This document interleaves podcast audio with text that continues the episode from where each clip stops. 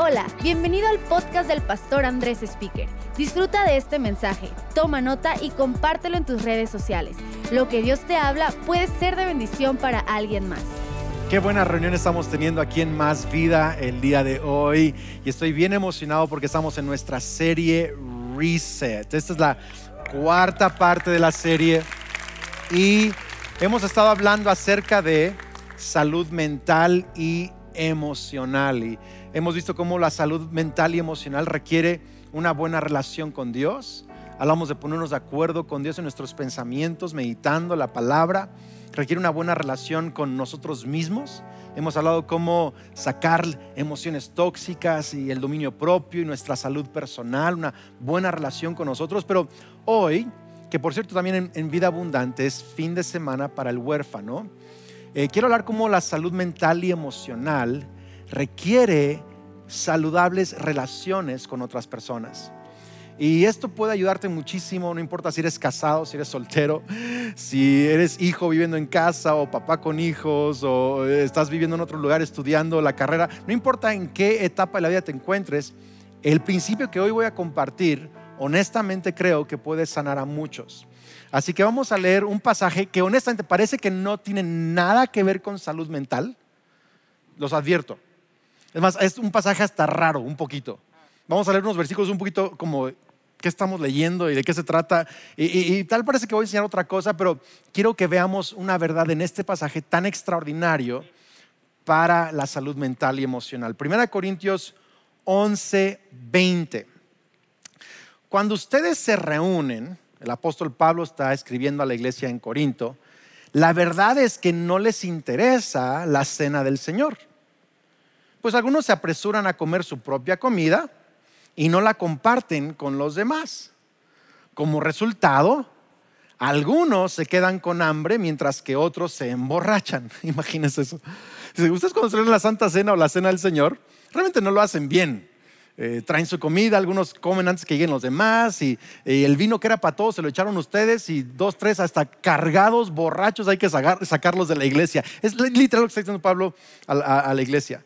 Verso 22, ¿qué acaso no tienen sus propias casas para comer y beber? ¿O de verdad quieren deshonrar a la iglesia de Dios y avergonzar a los pobres? ¿Qué se supone que debo decir? ¿Quieren que los elogie? Pues bien, de ninguna manera los elogiaré por esto, pues yo les transmito lo que recibí del Señor mismo. La noche en que fue traicionado el Señor Jesús tomó pan, dio gracias a Dios por ese pan, Luego lo partió en trozos y dijo, esto es mi cuerpo, el cual es entregado por ustedes. Hagan esto, fíjate, hagan esto, es como un presente continuo, hagan esto siempre, constantemente, en memoria de mí. De la misma manera, tomó en sus manos la copa de vino después de la cena y dijo, esta copa es el nuevo pacto entre Dios y su pueblo, un acuerdo confirmado con mi sangre. Hagan esto en memoria de mí todas las veces que la beban. Pues cada vez que coman este pan y beban esta copa, anuncian la muerte del Señor hasta que Él vuelva. Me encanta eso. Anuncian la muerte del Señor hasta que Él vuelva. Por lo tanto, cualquiera que coma este pan o beba de esta copa del Señor en forma indigna, Está fuerte eso. Y ahorita vamos a explicar ese versículo porque algunos no lo entienden y cada que van a eh, tomar la Santa Cena, estaré, indigno o indigna. Y fíjate, los que toman de forma indigna es culpable de pecar contra el cuerpo y la sangre del Señor. Por esta razón, cada uno debería examinarse a sí mismo antes de comer el pan y beber de la copa, pues si alguno come el pan y bebe la copa sin honrar el cuerpo de Cristo, come y bebe el juicio de Dios sobre sí mismo. Esta es la razón, dice. Fíjate qué fuerte. Es la razón por la cual algunos de ustedes son débiles, están enfermos e incluso algunos muertos, dice. Ahora el verso 33, nos saltamos al 33. Así que mis amados hermanos, cuando se reúnan para la cena del Señor, ojo acá, espérense unos a otros. Iba a titular mi mensaje Cómo sanar el alma, pero creo que lo quiero titular Espérense, tengo problemas. Espérense, tengo problemas. Ahora, no sé si alguna vez te ha tocado esperar a alguien. ¿Cuántos tienen a ese miembro de la familia que todo mundo tiene que esperar? ¿Sí? ¿Conocen a alguien así o no? O el amigo que todo el mundo, o sea, quedaron en, verse en cierto lugar a cierta hora y siempre hay un amigo que hay que esperar. Siempre pasa eso. O, alguien en la casa, todos nos organizamos para salir de viaje y alguien es el que es el último en salir, todos están en el carro, ya listos y están, están esperando a esa última persona que se suba al carro. Todos conocen a alguien así seguramente. O el último que llega a comer y ya todos tenemos hambre, estamos esperando para comer. Y honestamente, sí que sabes que vamos a empezar. Y ya cuando llega el otro, ya ni hay comida, pura tortillas frías, ¿me explico? ¿Y, por qué? Porque hay, alguien que siempre está llegando al último y, honestamente no tenemos mucha paciencia, nos, nos toca esperar. Eh, quizá en una junta en el trabajo, qué sé yo. En las motos, cuando sales a andar en motos con un grupo de amigos, hay una regla para andar en motos en, comunidad. Y la regla es que esperas, usas el espejo para estar esperando a la persona de atrás. Si ya no puedes ver a la persona de atrás, te vas un poco más lento hasta que lo vuelvas a ver. Si pasa mucho tiempo que no lo has visto, entonces te orillas hasta que te alcance. Y si no te alcance, te regresas porque seguro algo le pasó. Se cayó, se lastimó, se quedó sin gasolina. Y estamos en esto juntos. Lo importante de, de esta regla es que cuando andamos en motos con amigos, lo importante no solo es llegar, lo importante es compartir la experiencia juntos. Es llegar juntos, es tener la experiencia juntos. Y el apóstol Pablo está regañando a los corintios porque están haciendo algo que Jesús les llamó a hacer, pero lo están haciendo con la actitud equivocada. dice, ustedes cuando celebran la cena del Señor, eh, lo que quieren hacer es nomás llevarse toda la comida que pueden y se la acaban antes de que lleguen personas para compartirlo con ellos. Se acaban el vino que era para todos. No esperan a que lleguen los demás. Incluso llegan los pobres de la iglesia y ustedes que tienen mucha comida, ya ni siquiera tienen para compartir con ellos. Y ustedes bien llenos y borrachos y la gente no pudo partir el pan y tomar el vino con ustedes. Y, no, no, no, no, estuvieron juntos en esto. Lo que está diciendo el apóstol Pablo es que la Santa Cena no es para mi beneficio, la Santa Cena es para nuestro beneficio. Entonces yo soy beneficiado porque es nuestro beneficio, pero el enfoque no es mi beneficio, es nuestro beneficio. Por eso, aunque de, pronto uno puede tomar la Santa Cena solo, la manera en que se debe practicar comúnmente es en comunidad es en, la iglesia. No lo practicaba cada familia sola en su casa. Por eso Pablo dice, poner a sus casas a comer y beber. Lo practicaban unos con otros, otras familias, ricos y pobres, jóvenes y ancianos, eh, gente letrada y no letrada, de todo tipo. Todos juntos partían el mismo pan porque Jesús es para todos. Jesús nos une. Él fue partido para unirnos. Él fue quebrado para sanarnos. Y Él es para cada persona. Dice entonces, la Santa Cena no solo es para mi beneficio, es para nuestro beneficio. Es, es literal, es esto, es compartir la presencia de Dios unos con otros al partir el pan y tomar el vino. Significa, yo tengo a Cristo, tú tienes a Cristo, el Espíritu de Cristo, y cuando estamos presentes tú y yo, Estamos al partir el pan, estamos compartiendo, más que partir el pan, estamos compartiendo la presencia de Dios que está en nosotros. Piénsalo. Luego les dice, no tomen la santa cena de forma indigna. Examínense. Porque si no están bajo juicio. Y de nuevo mucha gente está así de que, ay Señor, me arrepiento de todos mis pecados, por favor, yo no puedo tomar la Santa Cena, me voy a enfermar. O sea, alguna gente está preocupada. Ahora, quiero decirles algo, nadie es digno de tomar la Santa Cena. Ni mil oraciones te van a ser digno de tomar la Santa Cena. Jesús precisamente por eso murió en la cruz del Calvario, para que todos sus pecados fueran perdonados y fueras digno de estar en su presencia. Entonces, si no es eso, ¿de qué está hablando? De examinarnos. y Pablo lo explica. Dice, si toman esto en el verso que sigue, sin honrar el cuerpo de Cristo. Eso es tomar la cena indignamente. No es que tengas errores, hey, todos tenemos errores. Por favor, nunca dejes de tomar la Santa Cena porque tienes algún error. ¿Ok? Todos tenemos errores. Dice, más bien examina cómo está tu actitud hacia el cuerpo de Cristo. Las demás personas, honrar el cuerpo de Cristo. Y Pablo lo explica así.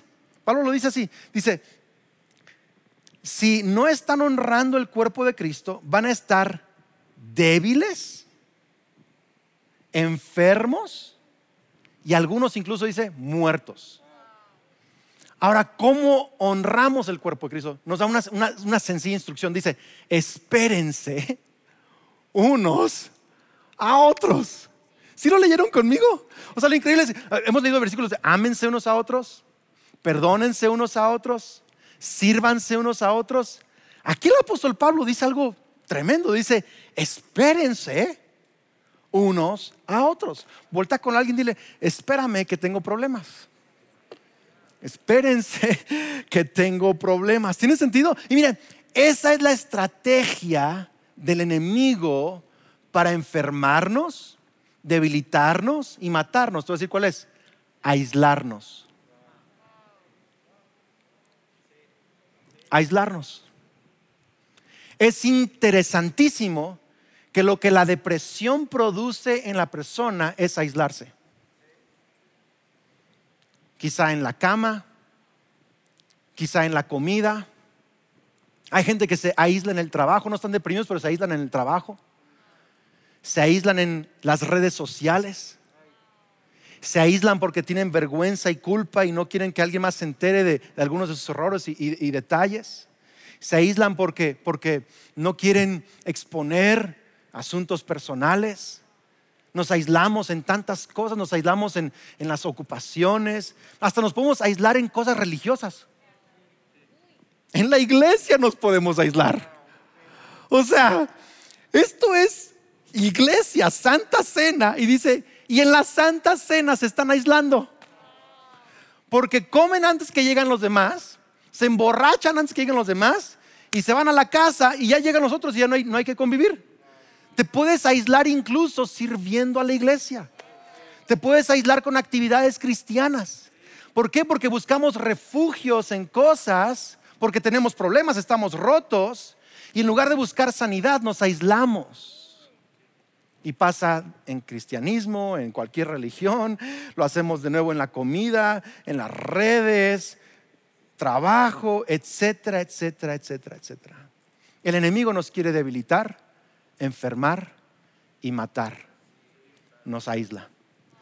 Pero Jesús nos quiere fortalecer, sanar y dar vida. Por eso el enemigo dice, come solo. Jesús dice, espéralos. Come con otros. Qué increíble. Quiero que anotes esto. Es más, es lo que quiero que nos acordemos del mensaje el día de hoy. Lo puedes compartir si quieres, memorizar. La ausencia debilita, la presencia fortalece. La ausencia enferma, la presencia sana. La ausencia mata, la presencia resucita. Qué increíble, ¿no? Ahora, la ausencia de Dios, cuando Dios dijo a Adán y Eva, si, comen de este árbol van a morir, ¿murieron? No, simplemente que fue removido de ellos la presencia de Dios. El hombre y mujer morimos en nuestros pecados porque nos quedamos sin la presencia de Dios. La presencia mata. ¿Y sabes qué es lo que pasa? Que es interesante ver que las actividades favoritas de Jesús en los evangelios, de lo que más Jesús hacía, era comer con las personas. Comía en casa de Lázaro, Marta y María, un montón de veces. Era su costumbre, incluso eran sus amigos, sabía dónde vivían, lee, los evangelios, es, es, históricamente comprobable. Se autoinvitó a la casa de saqueo para cenar. Cenaba en casa de fariseos.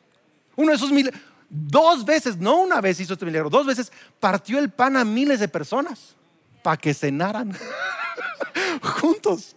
Lo último que hizo antes de ir a la cruz fue tener la última, no hice la última reunión, No dice la última oración, dice la última cena.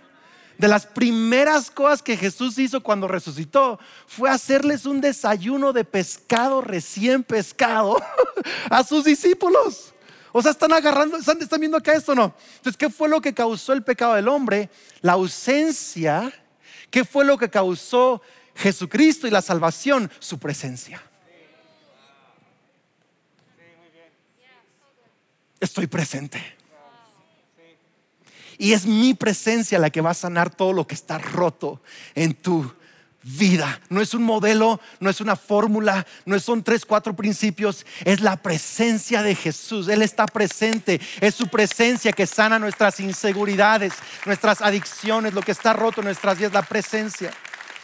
Es más, la invitación misma a la salvación es una invitación a comer. He aquí yo estoy a la puerta, Apocalipsis 3:20. Estoy llamando. Y si me abres la puerta de tu corazón, yo entraré a Él y cenaré con Él y Él cenará conmigo. Salvación, una comida, la presencia de Dios. El enemigo mata a la humanidad por la ausencia, Dios la sana por su presencia. Me encanta eso. Y Dios quiere que nos sanemos unos a otros con nuestra presencia. Por eso para alguna gente dice, pero pastor, yo soy introvertido. Yo como que no puedo andar con mucha gente y no soy muy carismático, qué sé yo. Yo sé, a los introvertidos les, cuesta trabajo esto, pero hay una gran diferencia entre tener tiempo a solas y cuando eres introvertido necesitas más tiempo a solas. Pero hay una gran diferencia en tener tiempo a solas para, para repararte. Yo necesito tener mi tiempo de oración, caminar solo, hacer cosas solas, lo necesito. Pero es muy diferente eso a tener una actitud de aislamiento. Y muchos usan su introvertidez como excusa para aislarse. Como gente usa la comida o la bebida o el trabajo o las redes. A los extrovertidos también les cuesta trabajo. Porque los extrovertidos siempre tienen que estar con alguien. Y los extrovertidos dominan la conversación. No escuchan. Los extrovertidos es fiesta, fiesta, fiesta. Están presentes en carne, pero casi siempre ausentes en espíritu. Se los dice un extrovertido. Tanto introvertidos como extrovertidos tenemos que aprender la sagrada invitación de estar presentes, de otorgar nuestra presencia. Tenemos que otorgar nuestra presencia. Yo quiero animarnos. La palabra espérense es una palabra griega que dice que es e, e, edekomai, algo así. No la puedo pronunciar. Y yo quiero que vamos en la descripción de esta palabra griega que Pablo nos dice, espérense unos a otros, tres prácticas para sanarnos unos a otros, nuestra alma, para, para restaurar problemas en nuestra vida con la presencia de otros. ¿Está bien esto? Sí. Tres cosas. Número uno. Número uno. ¿Le está ayudando esto a alguien? Sí. Número uno. Busca compañía. Número uno, busca compañía. La palabra griega espérense, una de las cosas que dice es, que significa es esto, buscar. Así de fácil. Es como, hey, te estuvimos buscando. ¿No te pasó con un amigo? Te estuve escribiendo WhatsApp toda la tarde. ¿Dónde andas? ¿Qué te pasó? Esa es donde estarnos buscando. Marcos 3:13 dice así, Jesús subió a una montaña y llamó, invitó, buscó a los que él quiso y vinieron a él. De entre todos seleccionó a doce para que, fíjate bien, antes de predicar, antes de echar fuera demonios, seleccionó a 12 para que estuvieran siempre con Él, para que lo acompañaran. Una traducción dice, para que lo acompañaran a donde sea que fuera. Dice, y salieran entonces a predicar, y luego el verso 15, y les dio autoridad para echar fuera demonios. Llegamos a Cristo y queremos que Dios nos dé autoridad para hacer esto y esto y esto y esto y esto, pero el primer llamado de Jesús a sus discípulos y a nosotros es simplemente estar. Y estos doce que estaban presentes en compañía con Jesús, ¿qué crees? Estaban en compañía el uno con el otro. Porque lo que sanó y disipuló a estos doce discípulos no solo fue la presencia de Jesús, fue la presencia de otros humanos quebrados. Fue la presencia de otros humanos que juntos estaban siguiendo a Cristo Jesús. Y tú y yo necesitamos no solo la presencia de Jesús, pero la presencia de otros humanos quebrados, que juntos podamos ser como Jesús. Salvación es una invitación a comunión con Dios y con las personas. A veces solo tienes que aprender a, buscar compañía solo para estar, o sea, con esa persona. A ver, ¿cómo les explico? No es, algo, no es algo difícil, es bien sencillo. Con mi hijo Lucas hacemos ejercicio a las 7 de la mañana. No platicamos nada profundo, nomás, nomás hicimos ejercicio. Al final, así que chócala, Lucas, lo hiciste increíble. Va súper bien, ¿verdad? Y buscar pasar tiempo con Él. Él no me lo va a proponer. Yo tengo que proponerlo, tengo que buscarlo. Con mi hija Sofía, ella sí me anda busque y busque y busque y busque.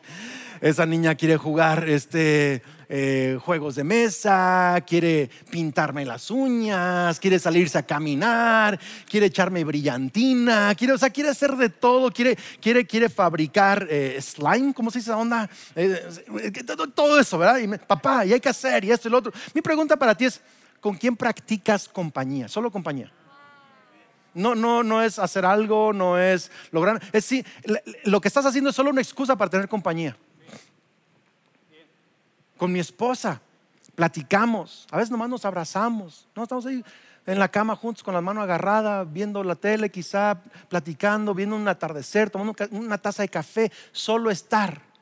Andrés, estoy demasiado ocupado, tengo que hacer. Sí, pero es que por eso estamos rotos en nuestra mente y nuestra alma, porque no aprendemos solo a estar en compañía, a buscar compañía. De nuevo, al que siempre quiere tener compañía, le hace falta la prédica uno de meditación, estar solo. La pregunta es, ¿con quién practicas compañía? ¿Con quién practicas compañía? ¿Qué tan seguido practicas solo compañía? Estar. Es es practicando la compañía unos con otros, escucha, en donde empiezo a realmente abrirme, a ser honesto. Usualmente, yo he visto esto en mi, experiencia de, pastor y de amigo y de papá y de esposo, usualmente requiero invertir mucho tiempo solo de hacer compañía antes de que pueda algo salir. Y la sanidad está cuando alguien dice, ok, no, no tengo que sentir vergüenza o culpa veo que me ama, le gusta estar conmigo. Esto es lo que está pasando en mi vida. Y es en ese momento cuando alguien es honesto y es abierto, sanidad viene. Cuando yo ofrezco compañía, no solo esa persona está siendo sanada, yo estoy siendo sanado. Porque estoy disfrutando de la presencia de Dios en alguien más. ¿Tiene sentido esto, iglesia? No te aísles. Busca la manera de practicar compañía. Ahora entiendo que estamos en una temporada difícil, pandemia y toda esta onda, pero, pero hagan sus fiestas en Zoom, con, con, dos, tres amigos o familia que se están cuidando. Cuídense y véanse unos con... No, busquen la manera, no te aísles, por favor. Una cosa es cuarentena de pandemia, otra es que aísles tu corazón, tus emociones, tus palabras. No lo hagas. El enemigo te quiere matar, te quiere debilitar. Mira, a mí me encanta que estás conectado ahorita a más vida. Me encanta que estás conectado y no te estás aislando, porque el que estés conectado poniendo un comentario allí en el chat de YouTube o en, la iglesia, en, el de la iglesia, en másvida.org, estás, estás interactuando, estás comentando, estás pidiendo oración, estás diciendo amén. Todo eso es hacer ahorita comunidad. Y, no digas, no digas, es que voy a esperarme a que regresemos a las reuniones presenciales. No, no, no. Reuniones presenciales es, es algo que vamos hacer, eh, espero pronto, pero eso no, eso no resuelve tu actitud de aislamiento. Es una decisión personal de decir voy a buscar compañía, voy a estar presente. Segunda cosa, presta atención. Presta atención. Otra cosa que esta palabra en griego, espérense, significa es, fíjate qué increíble, aceptar, recibir. No solo buscar, aceptar y recibir. Leo otra vez Apocalipsis 3:20, que lo leímos hace unos momentos. Dice, estoy siempre a la puerta y llamo. Si alguno escucha mi voz y abre la puerta, entraré y cenaré con él. Ojo, y él conmigo. Quiero que veas esto, porque no solo es, yo estoy aquí para hablarte, yo estoy aquí para prestarte atención. Qué fuerte que el rey del universo, que digo, no está solamente ocupado con un trámite esta semana, sostiene galaxias, está al tanto de cada detalle de cada persona, pero tiene tiempo para prestarte atención. No solo va a hablarte, va a escucharte. A mí me encantan mis tiempos de oración con Dios. Lo he disfrutado más que nunca los últimos meses. Últimamente me estoy yendo a caminar y orar mientras camino y adoro y leo la Biblia. Y varias veces a, mitad del camino eh, hay momentos en donde honestamente me sobrecoge la presencia de Dios. Y nomás empiezo a llorar. Y le hablo y le abro el corazón y es como que todo el tiempo se frenara.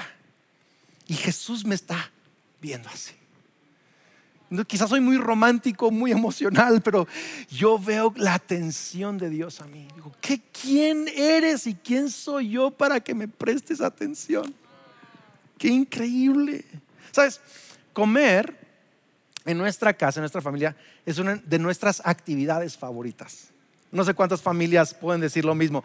¿Cuántas personas comer es su deporte favorito, ¿ok? O sea, eh, es de, nuestras actividades favoritas en la casa. Es, es o sea, planeamos el menú de la semana y quién va a cocinar qué y qué va a hacer. O sea, hacemos toda una plan. Es, es, es nuestra cosa favorita. Apartamos tiempo, aseguramos que todo el mundo esté en casa a la misma hora para comer juntos, para sentarnos, para vernos las caras, todo esto, para escucharnos. Nos encanta. Pero últimamente mi esposa Linda, que está aquí escuchándome, me ha hecho ver que no soy muy bueno prestando atención. Le digo, amor, pero aquí estoy. Dice, tu cuerpo está, pero tu mente no. No estás aquí. Le digo, sí estoy. Me dice, estás en tu teléfono. Entonces ya, quité el teléfono. Pero surgió otro problema soy un poquito perfeccionista. Entonces, uno de mis hijos es distraidísimo para comer. No lo voy a decir quién. Y come así como que habla y se le cae la comida y sigue. Y eso es, un relajo, es un relajo comiendo. Y, y obvio, entonces yo siento que es mi responsabilidad corregirle cada cosa que hace mal en la mesa de la comida. Y lo que empieza a suceder es que yo le digo algo y él me la regresa y es que y déjame comer y esto y el otro se enojó de algo y la comida fue un desastre. ¿Alguien más se ubica con eso o no? Es como que estoy ya perfecto y eh, la comida fue un plate, ¿para qué comemos juntos y nomás peleamos Hello, estamos siendo reales acá. También soy humano, no me juzgues. Otra cosa que hago cuando no hago el teléfono, no estoy corrigiendo a alguien, otra cosa es, que domino la conversación. En otras palabras, si alguien da una opinión, un comentario, yo siempre tengo que decir, no es cierto. No es así. Así es como es. Y domino la conversación. Mi, mi esposo me dijo el otro día, Andrés, un día tus hijos ya no van a estar aquí comiendo todos los días contigo.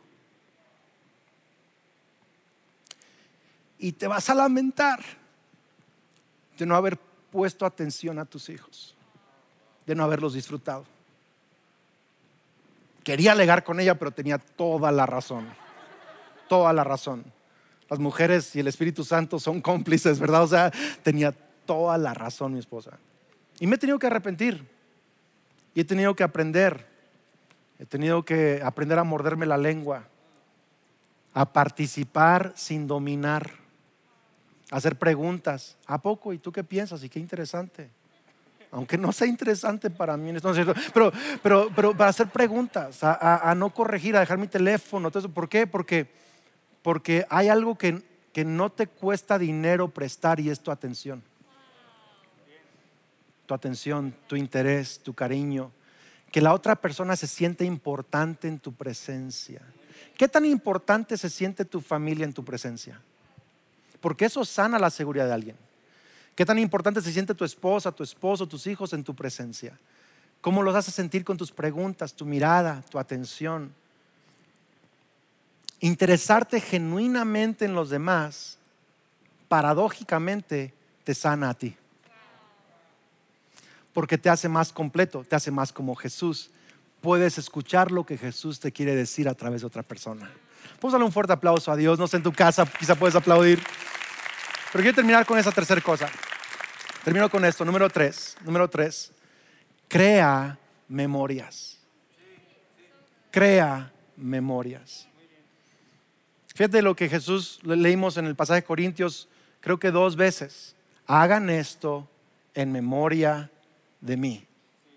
Hagan esto en memoria de mí. Dios es un Dios que le gusta crear memorias.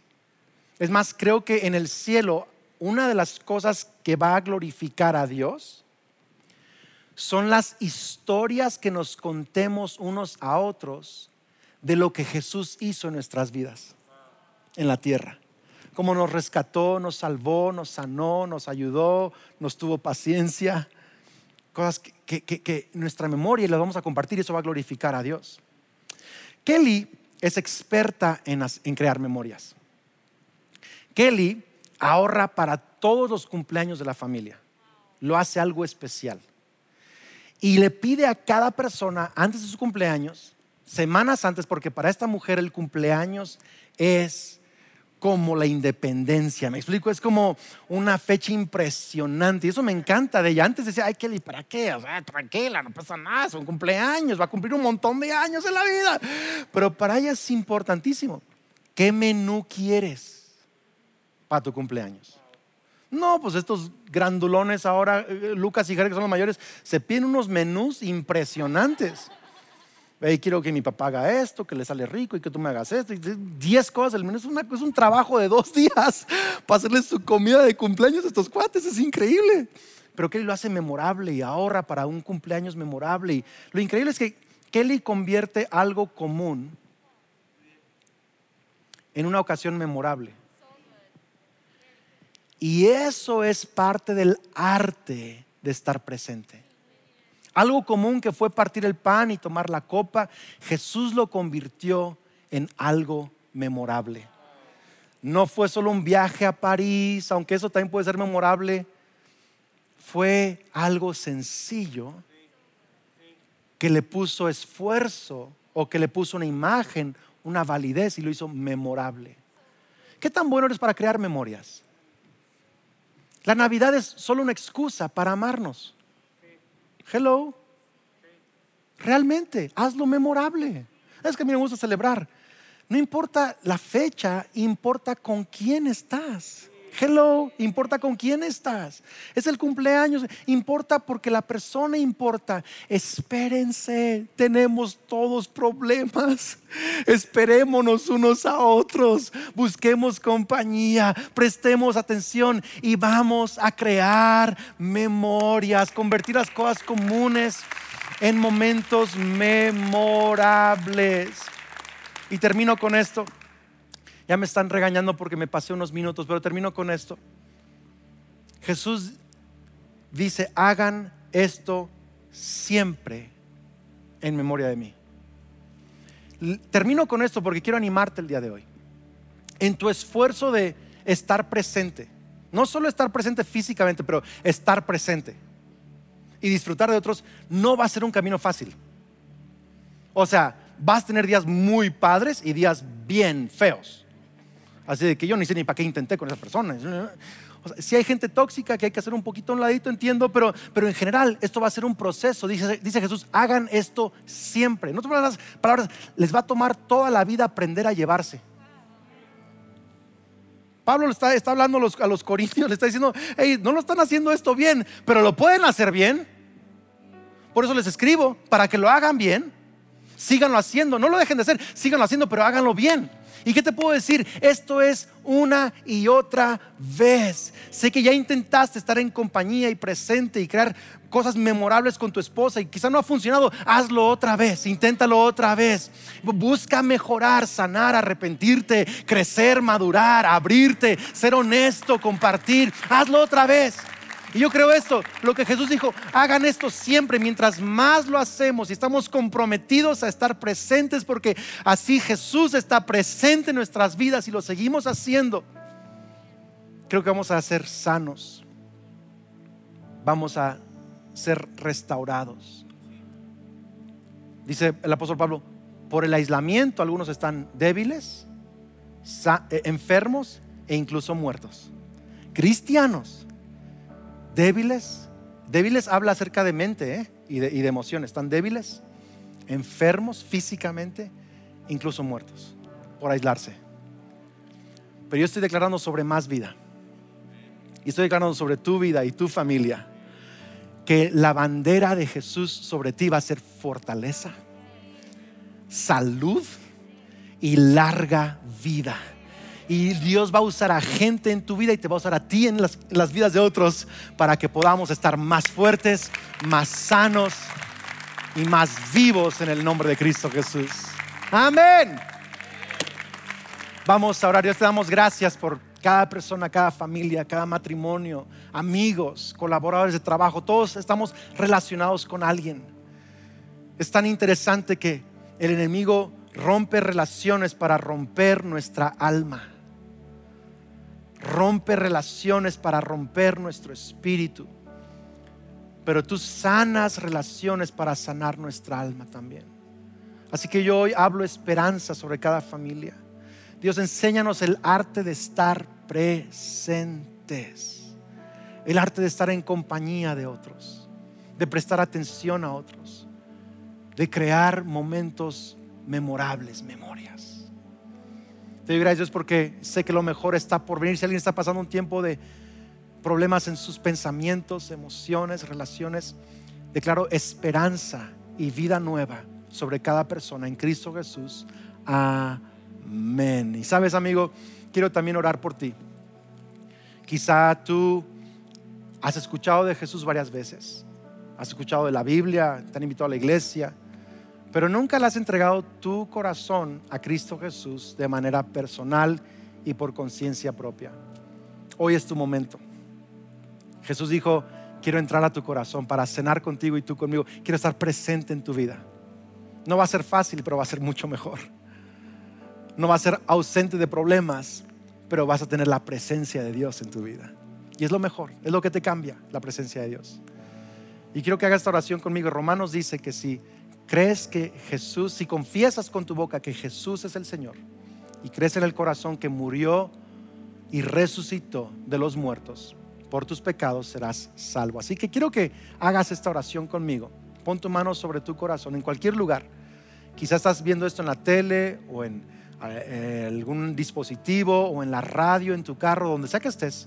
Pon tu mano sobre tu corazón y quiero que repitas conmigo, Señor Jesús, creo y confieso que eres el Hijo de Dios, que me amas, que moriste en la cruz por mis pecados. Hoy me arrepiento y recibo tu perdón. Creo que resucitaste y te pido que hoy seas mi Señor y mi Salvador. Lléname con tu Espíritu Santo, transforma mi vida y a partir de hoy creo que soy un hijo de Dios. Soy bendecido, soy amado y tengo vida eterna y tu presencia está en mi corazón para siempre. Amén. Pues gracias por estar con nosotros. Esperamos que este mensaje te ayude en tu caminar. No olvides suscribirte.